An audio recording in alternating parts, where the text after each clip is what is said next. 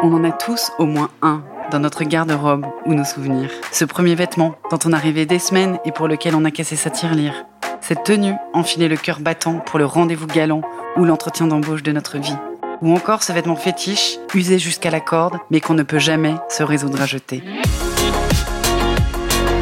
C'est fou quand on y pense à quel point le vêtement nous représente. Ce que l'on est, ce que l'on rêverait d'être, ce que l'on veut dire au monde ou ce que le monde pense de nous. C'est donc de fringues dont nous allons parler aujourd'hui avec Santiago Cucci, CEO de Dockers et membre du Senior Leadership qui supervise toutes les marques de Levis, mythique première start-up de la Silicon Valley qui affiche aujourd'hui 170 printemps rayonnants. Après avoir fait ses classes à la tête de la section Europe du Sud, ce basque père de 5 enfants, passionné de mode et de flamenco, passé entre autres chez Quicksilver et Marc Jacobs, a trouvé, vous allez le voir, en Californie, un je ne sais quoi de son pays basque natal, dont il est le meilleur ambassadeur. Venez vous laisser emporter par son infatigable tempo, parfumé au piment d'Espelette. Partons en savoir plus sur l'expatriation de Santiago Cucci.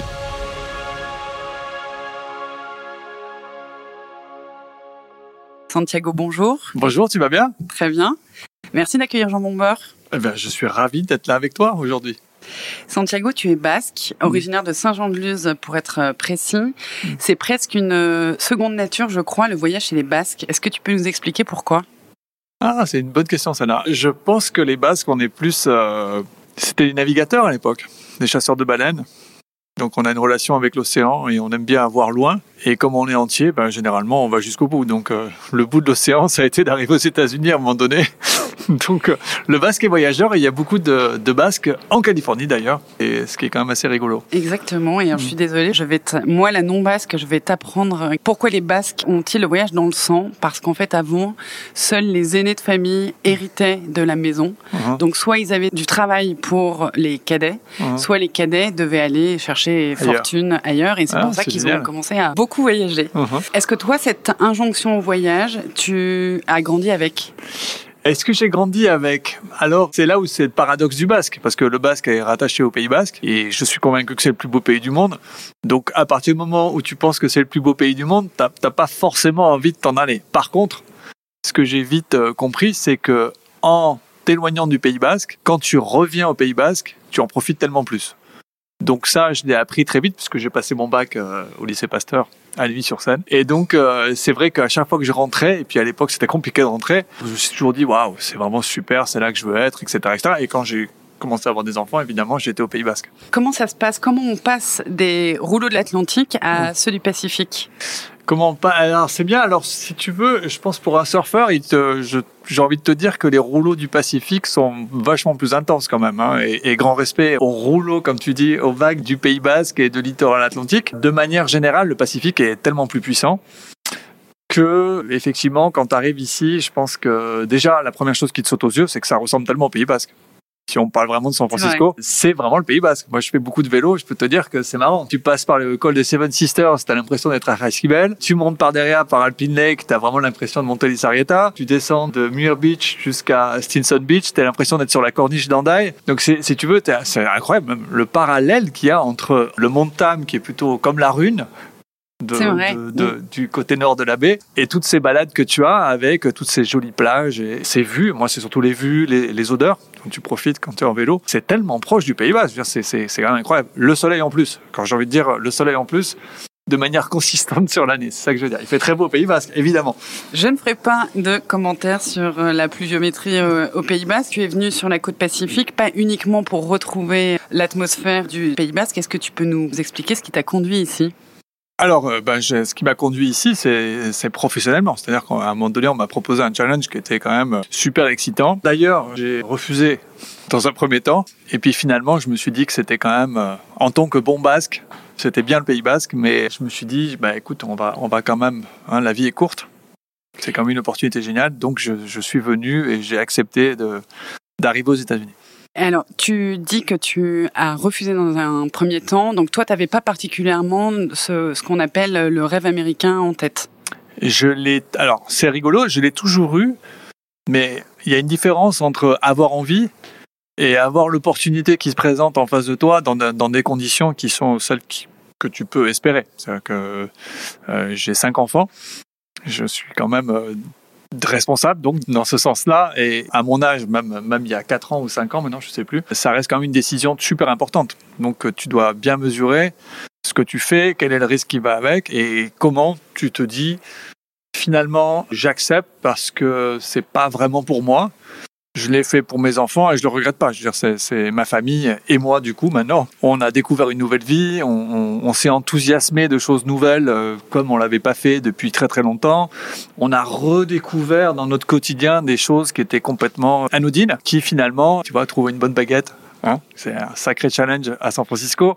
Donc, tu vois, il y a des trucs tout bêtes qui ont fait qu'on on, s'est re-enthousiasmé à faire des choses du quotidien on a apprécié évidemment euh, d'être ici euh, dans, un contexte effectivement. Et c'est important, peut-être qu'on va se dire beaucoup de fois, mais c'est quand même, il y a quand même 320 jours de soleil à peu près hein, sur l'année. Donc euh, c'est quand même super chouette avec ses inconvénients évidemment au mois de septembre, mais, mais je veux dire que voilà, on a vraiment apprécié, on est très outdoor quelque part, on est très à l'extérieur, en tout cas en tant que famille, et donc on profite tellement plus que, que ce qu'on faisait là-bas. Et puis ici c'est simple, donc, euh, on est super content. Et puis voilà, je vois mes enfants sont trilingues. Donc, comme je suis basque, mon père est de Saint-Sébastien, euh, ma mère est de l'autre côté, de Saint-Indus. Et donc, du coup, c'est vrai que. Et ma femme est née à Barcelone. Donc, je veux dire, on, a une grosse culture euh, latino où on parle espagnol à la maison. Et ils ont, on a habité en France tout le temps. Donc, c'est vrai que déjà, on avait des enfants bilingues. Mais en venant ici, on leur a donné cette chance superbe d'être trilingues, et ils le sont complètement. Je veux dire, aujourd'hui, ils me corrigent dans mon accent. C'est quand même génial. Même mon numéro 5 à 9 ans me dit euh, Papa, non, c'est pas comme ça qu'on dit whiz. On dit whiz, tu vois. Donc, euh, je me fais corriger, surtout avec le, boulot à la maison, où ils m'entendent parler, tu vois, je me fais corriger. Donc, euh, voilà, une expérience géniale. Et puis, on a rencontré tellement de gens qu'on est super content. Et si je comprends bien, l'expatriation pour toi, c'est vraiment une décision familiale qui s'est prise. C'était vraiment une décision familiale. Et encore une fois, je, je, Évidemment, professionnellement, ça a été un tremplin euh, très très important pour moi et je le regrette pas du tout. Et effectivement, je pense que c'est une grande aventure qu'on vit tous ensemble, qu'on continue de vivre et qui, je sais pas encore comment ça va évoluer, mais peut-être ici, peut-être pas, on sait pas. C'est vrai que du coup, on est devenu vachement plus voyageurs dans l'âme. On aimerait bien aller en Amérique du, Sud à un moment donné dans notre vie. Enfin, tu vois, il y a plein de trucs. Euh, il nous reste beaucoup de projets, c'est ça qui est bien. C'est sûr que dès qu'on part, ça ouvre le champ des possibles. Dès qu'on a réussi à sauter le pas, finalement, on se rend compte que c'est pas c'est pas si difficile. Donc, tu es venu ici pour Lévis. Est-ce que tu peux nous raconter ce projet? Comment tu en es venu à venir ici pour Lévis, prendre la tête de la partie Amérique de Lévis, mhm. un petit Frenchie à ce poste-là, c'est quand même assez original. Oui, ça c'est assez courageux pour une entreprise qui a 160 ans. 170, je crois même. C'est la première euh, start-up de la vallée. Comment ça s'est fait? Écoute, c'est une proposition qu'on m'a faite à un moment donné. Je pense que je suis rentré, j'ai commencé chez Levis il y a 8 ou 9 ans maintenant. Et effectivement, le travail qui a été fait, pas que mon travail, je pense que j'ai réussi à bien faire un truc, c'est à bien m'entourer. Le travail que j'ai fait avec mes équipes a, été reconnu comme un travail euh, qualitatif, on va dire. Donc j'ai commencé effectivement comme euh, DG France. J'ai été euh, promu un an après euh, DG de l'Europe du Sud. Donc je m'occupais de la France, l'Espagne, l'Italie et le Portugal. La France étant le deuxième marché de Lévis dans le monde. Voilà les initiatives qu'on a faites là-bas. On a développé notamment la femme, qui à l'époque était pas vraiment très fort chez Levis. On a développé l'expression lifestyle de la marque. Et je pense qu'effectivement, quand on avait toutes ces marquettes de visite et personnes d'ici de San Francisco, je pense qu'ils sont toujours rentrés, ils sont toujours rentrés euh, plein d'entrain et très euh, dynamiques, on va dire, par rapport au, boulot qui avait été fait. Je pense qu'à un moment donné, voilà, la question c'était est-ce qu'on peut euh, le refaire aux États-Unis? Alors j'ai découvert en préparant notre rencontre à quel point l'histoire de Lévis était d'abord, avant les États-Unis, intimement liée à celle de la ville où nous sommes, mhm. San Francisco. Mhm. Est-ce que tu peux nous expliquer comment est née cette marque? Alors comment est née cette marque? Alors en fait, Monsieur Lévi-Strauss, est arrivé à la fin du 19e, 19e siècle, je crois qu'en 1850, quelque chose comme ça, du côté de New York, comme tous les immigrés euh, de l'époque, c'était un, juif autrichien. Et il s'est rendu compte que en fait, le business était déjà fait, quoi à New York. L'import-export, faire venir des bonnes matières du vieux continent, bah, il y avait des gens qui étaient en place et il s'est dit, bon, ok. Donc il y avait ce train et il a pris le train et il a été euh, au Golden Rush, il a été jusqu'au bout de la ligne et la ligne, elle arriva à San Francisco. Et donc, il a commencé à faire de l'import-export. Et c'est là où il a rencontré un monsieur qui s'appelait Monsieur Davis, qui est venu lui dire qu'il avait inventé un, jean, enfin, on va dire un pantalon, pour les mineurs qui étaient plus solides que les autres parce qu'ils mettaient des rivets. Mais il avait un mal fou à obtenir ces rivets, donc il lui a demandé s'il pouvait importer ces rivets. Il n'avait pas trop d'argent, donc euh, finalement, bon an, ils ont fait une association. Et c'est comme ça qu'est né euh, Levi Strauss, puisque ça a été donc un, un, pantalon pour les mineurs qui était plus résistant que les autres. Et donc, c'est les rivets qui ont fait la différence. C'est les rivets qui ont fait la différence. Comment tu expliques que euh, le jean Levis soit devenu un élément euh, fondateur du mythe américain au même titre que la bouteille de coca ou le cowboy Marlboro, même si le cowboy Marlboro il a plus très bonne presse aujourd'hui. Pourquoi ce pantalon? Bah, Tu as vu, il est, il est partout. Euh, tu vas dans la rue, il est. Euh, ça, souvent, je me rappelle quand j'étais en France, j'avais fait cet accord avec le PSG, on m'avait dit, mais Qu'est-ce que fait Levis dans le sport? Je dis, bah, mes clients, ils sont là. Je veux dire, ils sont tous au stade, il suffit de regarder. Donc, c'est vrai que, ou ce très beau deal qu'on a fait avec à l'époque G2R, voilà, tu, fais, tu vas autour de France, euh, tu regardes autour de, sur la route, les gens sont plutôt en short et en jean. Donc c'est vraiment un produit démocratique qui est mythique, puisque effectivement, et eh ben voilà, il vient du, de, du 19e siècle. Les chercheurs d'or. Il a toujours évolué quelque part, mais finalement sans évoluer. Parce qu'en plus, il y a des cycles dans la mode, donc euh, tu peux toujours aller vers des formes plus skinny, les hanches plus basses à l'époque, si on se rappelle dans les années 80-90, des délavages un peu plus poussés. Euh, et à la fin, on revient toujours à l'original, qui est de dire, bah, finalement, c'est le 501. Hein. et on revient vers le 501 en disant bah, il est parfait le jean, il n'y a pas besoin d'aller au-delà. Donc euh, le challenge pour nous, c'est de rendre, euh, d'amener de l'innovation au fil du temps sur ce produit qui est devenu euh, plus confortable. là, maintenant, ça fait longtemps que nous, on le fait sans eau, donc plus, plus écologique. voilà. On va en parler euh, un peu plus tard, mais on se souvient tous de notre premier 501. Mhm. C'est vraiment quelque chose qui est devenu euh, complètement euh, constitutif de notre identité. Est-ce que toi, tu as des souvenirs à l'adolescence de vêtements cultes comme le 501 ah bah exact. Mais attends, je vais te raconter mon entretien d'embauche ici. Quand je suis entre, quand Levis m'a fait le privilège de m'approcher pour savoir si je si j'étais intéressé pour travailler avec eux, c'est exactement ce que j'ai dit. Je peux te dire exactement mon premier Levis, qui était une étiquette orange. Ça s'appelait Tube à l'époque, c'était les, premiers skinny quelque part, avec les Americanas d'Adidas. Et il y avait la veste euh, Sherpa Levi's avec le, col Moumout, je sais pas si tu te rappelles. Si, si. Et je peux te dire où je l'ai acheté. Il y avait un magasin euh, avenue Victor Hugo à Saint-Jean-de-Luz qui je crois que ça s'appelait le Surplus. Et j'ai acheté euh, ce produit-là comme un grand. Je cherchais partout ce jean et j'étais en sixième. Donc je, je, me rappelle très très bien de mon premier Levis. J'ai réussi à convaincre ma mère d'aller jusqu'à Saint-Sébastien où il y avait en fait, je l'ai su après, c'est le premier magasin Levis en Europe où j'ai acheté un, un Levis euh, Corduroy. Comme quoi Comme quoi, tu vois. C'est incroyable. En fait, quand tu y penses, et après je pourrais te montrer, c'est encore plus fort, c'est que j'ai fait un stage, mon premier stage quand j'étais en école de commerce, dans une agence de pub qui a essayé d'avoir le budget Levis et qui avait présenté à l'époque, ça s'appelait des refs. Et j'avais gardé, donc ils n'ont pas eu le marché, mais j'ai gardé le ref de, de, la campagne qu'ils avaient présentée, en l'occurrence euh, sur les Champs-Élysées. Et avec, avec c'était un cable car, donc c'était un tramway d'ici qui remontait les champs. Et en fait, il est exactement en face du magasin Levis euh, aujourd'hui. Incroyable. C'est incroyable voilà, c'était mon premier stage et je travaille chez Levis et j'ai gardé ça en me disant Levis c'est chouette. Et voilà. On peut imaginer que parfois dans la vie il y a quand même une forme de prédestination, même si tous ceux qui ont porté un 501 ne, ne travaillent pas chez Levis maintenant. Pourquoi selon toi les habits sont-ils autant révélateurs et constitutifs d'une personne? Bah, finalement, c'est le seul moyen d'exprimer ta personnalité, les vêtements. C'est ce que tu vois euh, en plus, et comme on est tout le temps habillé, par définition, donc euh, c'est vrai que c'est là où ça ressort le plus. Alors effectivement, moi je suis un garçon, je te dirais la montre c'est important parce que c'est un peu notre seul petit bijou à nous. Euh, les filles, elles ont, d'autres accessoires qui, peuvent les mettre en valeur ou exprimer leur personnalité. Je pense que de manière générale, ben, c'est un pantalon et un haut qui font que et des chaussures qui, font, qui feront la différence.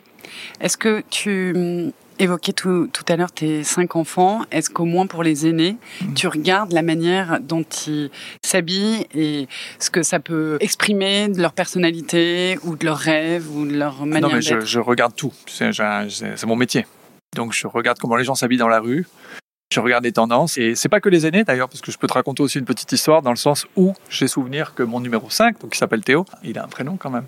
Je discutais avec lui à l'époque, tu sais, où il avait accès à l'iPad et je le voyais passer sa journée, sa journée, ils sont limités dans le temps sur les écrans, mais je veux dire, il passait sa journée, on peut dire quasiment, quand il avait du temps sur l'iPad. Et je lui ai dit, mais attends, euh, qu'est-ce que tu regardes sur ton iPad? Et euh, il me dit, bah, bah, c'est comment sont les enfants, plein de choses, etc. Je lui dis, d'accord, mais alors, euh, c'est quoi ta marque préférée? Tu regardes quoi là-dedans? YouTube. C'était il y a, il a 9 ans, c'était il y a 6 ans. Et donc YouTube n'était pas du tout ce que c'était maintenant. Et je sais que, tu vois, j'ai toujours... on a investi sur YouTube. On a été les premiers. Mais parce que j'avais été étonné qu'un enfant de 4 ans ait, comme ça, en tête, YouTube, tout de suite, tu vois, tu lui demandes quelle est ta marque? YouTube. Et, tu vois, donc c'est pas du tout les aînés. Maintenant, avec mes aînés, effectivement, j'échange beaucoup avec ma femme, avec les copines de ma femme. Tu vois, je, regarde tout puisque effectivement, je suis un bon client. Une partie de mon métier, c'est de faire du shopping. Donc, je suis, pas mal. un bon, je suis un bon cavalier sur le shopping, un bon cavalier pour les discussions de produits à la mode, des marques à la mode. Et effectivement, c'est rigolo de, de voir les évolutions. Donc, j'ai cinq enfants, donc ça va de 26 à 9. Donc, j'ai toute la gamme. Donc je vois ce que c'est qu'un Gen Z, un Gen X, un, Millennium. Je vois bien comment ils évoluent et, ce qu'ils regardent. Et voilà. donc je pense qu'on euh, a des valeurs fortes chez Levis, et non, pas que chez Levis, chez Dockers aussi. Et du coup, euh, c'est quelque chose qui résonne très fort auprès de cette population aujourd'hui. C'est d'avoir des valeurs. Au tournant des années 90, pour Levis, le marché s'est transformé. Il y a eu pas mal de concurrence, euh, notamment en matière de jeans. Et on a pu croire que la marque était ringardisée, voire euh, enterrée. Mm. Et il me semble que c'est vers 2010, virage réussi avec un retour euh, en force, notamment à la bourse de Wall Street en 2017. Où... Non, j'étais là. C'est en 2019. Je crois que c'est mars 2019, si je ne veux pas dire de bêtises. 2019, pardon, où euh, pour une fois tout le monde avait le droit d'être en jean, c'est ça, à la l'austère. Euh, alors ça, c'est alors ça, c'est encore un très très belle histoire, comme quoi tu boucles la boucle. Donc j'ai fait j'ai fait le BS à Paris, et mon premier métier, j'étais trader à la bourse. Donc euh, je travaillais chez ah. Cholet Dupont. Et oui, c'est un bon clin d'œil. Ah, c'est un bon clin d'œil. Donc dans les années 90, où c'était un peu, tu vois, le, costume trois pièces avec la cravate. Hermès, pour ne pas le citer, et, les bretelles, et tout le monde se prenait pour euh, Michael Douglas dans, Wall Street. Et effectivement, euh, revenir sur un floor en jean, avec un énorme panneau qui dit les jeans sont interdits, je, trouvais ça fabuleux. Et j'avais jamais été sur le floor de Wall Street, puisque je travaillais au Palais Brognard. Mais euh, effectivement, de me retrouver là, tant d'années après, avec un message aussi fort, en portant une trucker jacket que tous les traders portaient pour le coup. C'était assez rigolo, tu vois, que tu parlais de faire la boucle. Je pense que celle-là, c'était une belle boucle aussi. Oui, tout à fait. Ce hum, retour en grâce, c'est une vraie success story à l'américaine, en quelque sorte. Que... Bah, tu sais, euh, le retour en grâce, je suis pas d'accord avec le terme. C'est-à-dire que Levi, si tu veux, ça n'a jamais été démodé. C'est-à-dire que si tu regardes bien, tu as toujours eu des magasins euh, tu vois, les premières franchises Levis en Europe, c'était il y a 35 ans, en Espagne, comme je te le disais. Ah, ces magasins ont toujours été là. Et ces magasins ont toujours fait du chiffre, en fait. Alors, c'est rigolo parce qu'effectivement, il y a des moments où c'est plus ou moins. Mais si tu veux, c'est jamais très très mode, c'est jamais dépassé. En fait, quand tu portes un Levi's, je pense que tu, tu prends aucun risque. C'est peut-être ça le secret. Bah oui, c'est ça. Et que tu es consistant et, effectivement, c'est la marque. Donc tu prends pas de risque. Du coup, tu tiens sur la, sur la durée. Hmm? Plutôt que de devenir démodé. Après, tu apportes d'autres choses. Voilà, c'est ce qu'on a fait. Tu apportes euh, des meilleurs produits, plus de produits pour les femmes. Tu apportes euh, des hauts. Tu deviens lifestyle et surtout en étant consistant par rapport à tes valeurs, qui sont encore une fois de, ce qu'on appelle planet friendly, mais c'est vrai que chez Levis, on le fait depuis très très longtemps. Et qui s'adapte justement effectivement à, l'ère du temps. Toutes les stars ont porté les Levis, mhm. Marlon Brando, mhm. euh, Marilyn Monroe, euh, Steve Jobs aussi, c'était son, son uniforme. On se souvient de la pub de... Enfin, je me souviens de la pub de Brad Pitt qui sortait en caleçon d'une prison, euh, je ne sais pas si c'était au Mexique ou, ou, quelque part. Et plus récemment, c'est Smith, le fils de Will, qui apparaît dans un spot Levis mhm. où il valorise le durable. Vintage is cool. Mhm. Et effectivement, depuis un moment, on oppose les géants de la fast fashion à une nécessité de consommer moins ou consommer mieux de façon plus éthique. Mhm. Est-ce que tu peux nous expliquer Tu as abordé le, sujet juste avant. Est-ce que tu peux nous expliquer la politique de Levis sur ce sujet-là? Il y a plusieurs angles là-dedans. La première, c'est que c'est des valeurs qui ont toujours été existées chez nous. D'ailleurs, c'est vrai qu'on n'en a jamais communiqué dessus. Alors, soudainement, c'est devenu très mode. Mais si tu veux, nous, le wellness programme, c'est-à-dire le contrôle de nos usines dans le monde avec euh, pas de densité pour les travailleurs, euh, des heures de pause raisonnables et euh, évidemment pas de travail d'enfant, chez nous, ça existe depuis 2004. Je pense qu'on a été un précurseur en mettant au point la production de jeans sans eau, c'est Levis. La production de jeans au laser et des délavages au laser sans produits chimiques, c'est Levis. Le seul truc qu'on a fait à l'époque, c'est qu'on n'a pas considéré que c'était un avantage commercial, on l'a partagé. Donc tout le monde a eu accès à ça. Donc maintenant, ce qui se passe effectivement, comme ça devient plus important pour la génération, il y a beaucoup de marques qui communiquent là-dessus. Pour nous, c'est un sujet qui, qui a toute son importance depuis le début et, qui n'est pas un sujet de mode. C'est un sujet de fond qui a toujours existé chez Levis euh, comme une valeur très très très forte. Vous avez même passé un stade supérieur, il me semble, parce que vous incitez vos clients à moins consommer. Exactement. Et consommer mieux. Et donc, en tant que papa de 5 euh, enfants, ça en fait des vêtements à acheter. Ça, en fait des vêtements à acheter. Donc, euh, le seul truc que je peux te dire sincèrement, c'est que les seuls produits qu'on a passés d'enfant à enfant, ce sont les jeans Levis. C'est rigolo.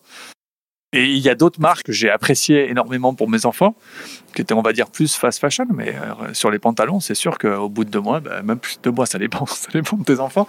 Euh, les garçons, en tout cas, c'était plutôt euh, quatre semaines, six semaines, ils s'ouvraient aux, genoux, tu vois. Et, les jeans Levis, ils blanchissent, mais ils s'ouvrent pas. Donc ou, alors, ou alors ils s'ouvrent, mais de manière jolie. Tu peux continuer à les porter. mais tout ça, même pas, je crois que tu vois, ils se sont jamais ouverts les nôtres. Mais, mais en tout cas, c'est le seul produit qui est passé de, de garçon à garçon et de fille à fille. Comme quoi, tu vois, c'est assez rigolo. Et ça continue aujourd'hui puisque mes enfants aînés prennent mes pantalons et filles aînées euh, prennent euh, les pantalons de, leur maman. Donc, euh, si tu veux, c'est quand même un produit qui est ultra qualitatif dans un monde qui, qui est par définition, a été accéléré et on a fait beaucoup de fast fashion. Je respecte euh, ce qu'ils font. Euh, je trouve qu'effectivement, quand on y pense, c'est peut-être mieux de consommer mieux. Et évidemment, oui, on est un peu plus cher, c'est vrai, mais effectivement, tu peux le garder beaucoup plus longtemps. C'est un peu l'avantage. C'est une phrase que j'ai vue l'autre jour, employée par une marque, je ne sais plus laquelle, mais qui disait On se demande souvent euh, pourquoi un, produit est cher et on se demande jamais pourquoi un produit ne l'est pas. Mhm. C'est une, bah voilà, c'est une très bonne, euh, c'est un très bon résumé. Derrière les marques, évidemment, c'est toujours pareil. il n'y a pas que Levi's. Je veux dire, les marques investissent dans l'innovation. Euh, ici, pas plus tard qu'ici, à un bloc away, il y a un énorme laboratoire où on, emploie beaucoup de personnes, où il y a beaucoup de produits sur lesquels on, s'appelle Eureka.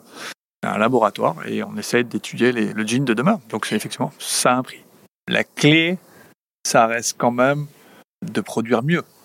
Que J'entends beaucoup de chiffres sur euh, c'est une industrie sale. C'est vrai que ça l'a été. Je pense que chez Levis, encore une fois, on a pris les devants. On n'est pas parfait. Je pense que personne ne peut prétendre d'être parfait. Maintenant, euh, la tendance est évidemment de pouvoir faire mieux et mieux et mieux et mieux. On l'a évoqué, de nombreux stars ont été euh, les meilleurs ambassadeurs du jean. En France, on se souvient de Chirac dans les années 80 qui avait posé en jean avec son Walkman pour faire cool. Ça n'avait pas très bien marché parce que Mitterrand a été réélu. Mais passons, à quelle personnalité, vivante ou morte, aimerais-tu faire porter un jean?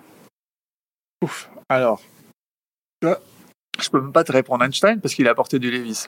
Donc, euh, oui, on vient de racheter justement son blouson, qui était un Levis.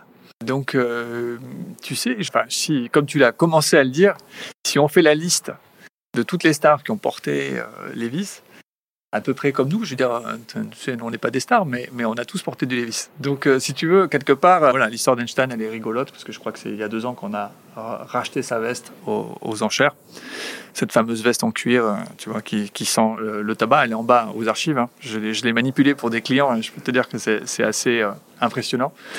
Donc, pour revenir à ta question, je, je, je oui, à part, pas la réponse là. Hein. À part le pape et le Dalai Lama, ça va être difficile de trouver quelqu'un qui n'a pas porté voilà, exactement, C'est ça voilà, exactement. dire. Ouais.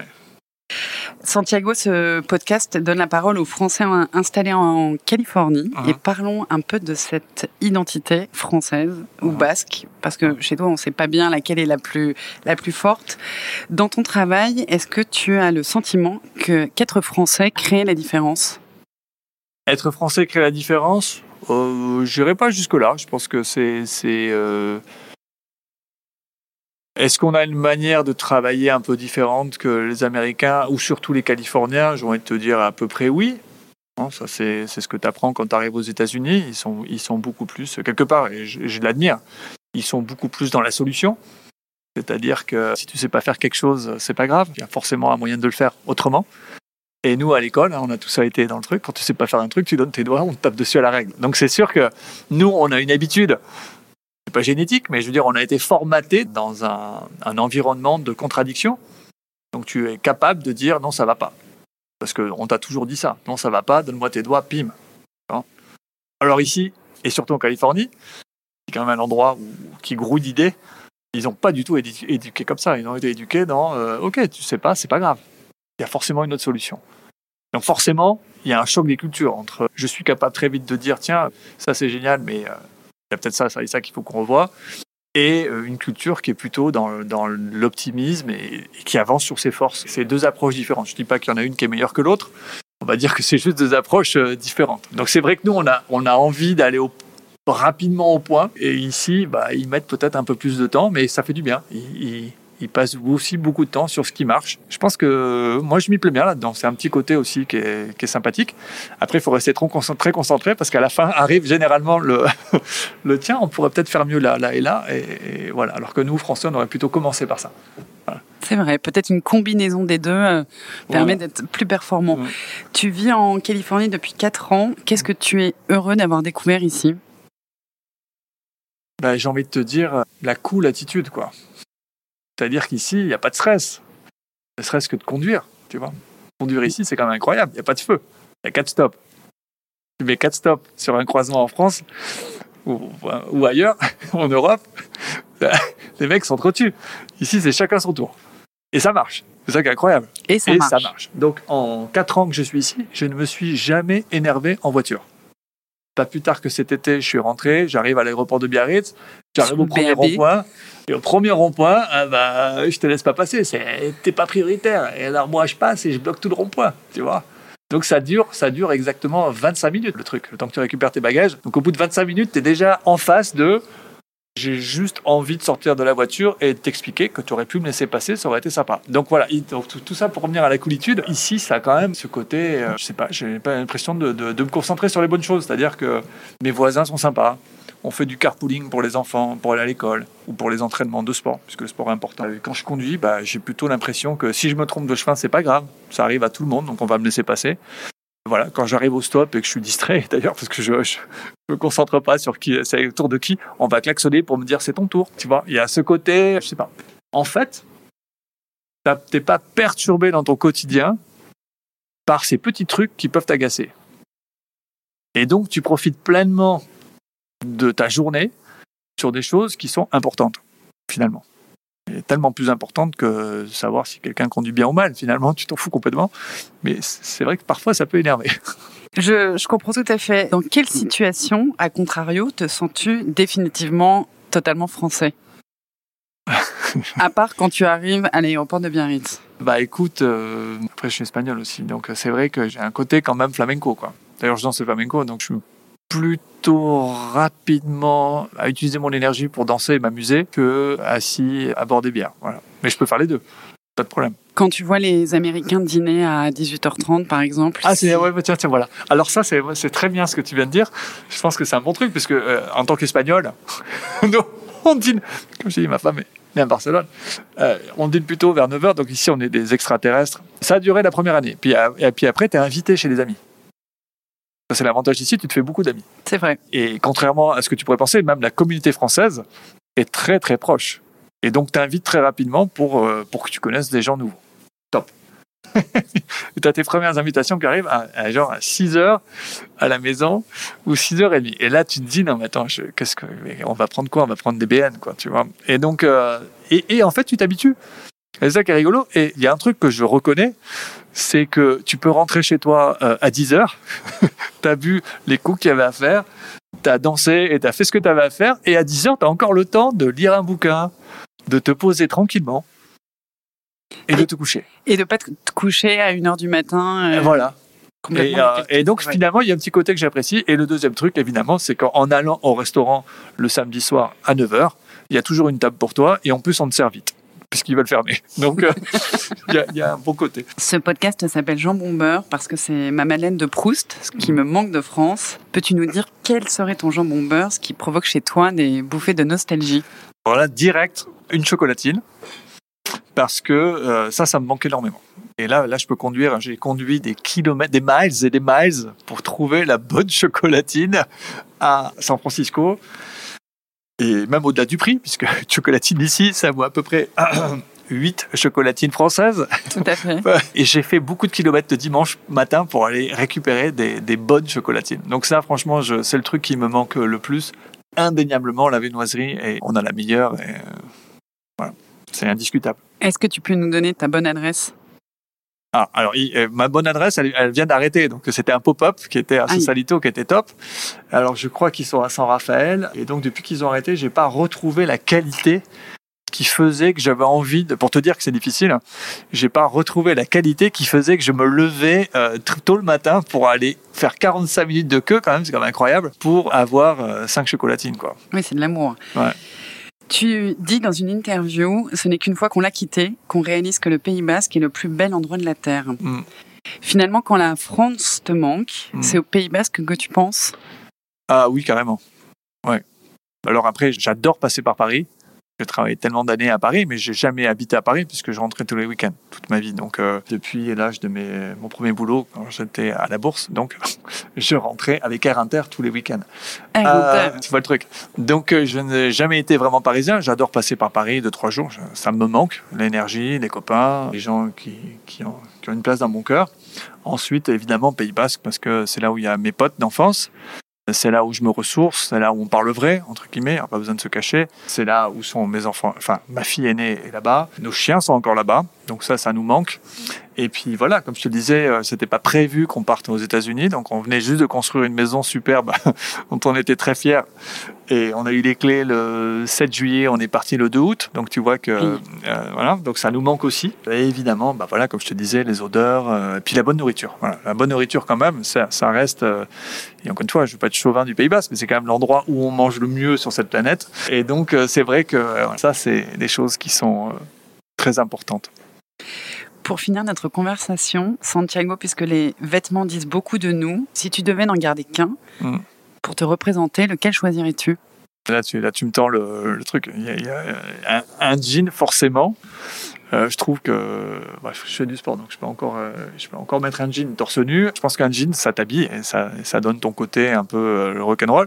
Je pourrais te répondre aussi un chino parce que je pense qu'un chino, ça, a aussi ce côté très classe et très élégant et sympathique qui va tellement bien avec la Californie où tu es confortable et tu peux faire plein de choses avec et puis garder quand même un petit style californien qui est quand même sympa. Donc oui, ça sera forcément un bas. Et c'est une bonne définition de, de la Californie. Merci Santiago. Merci à toi.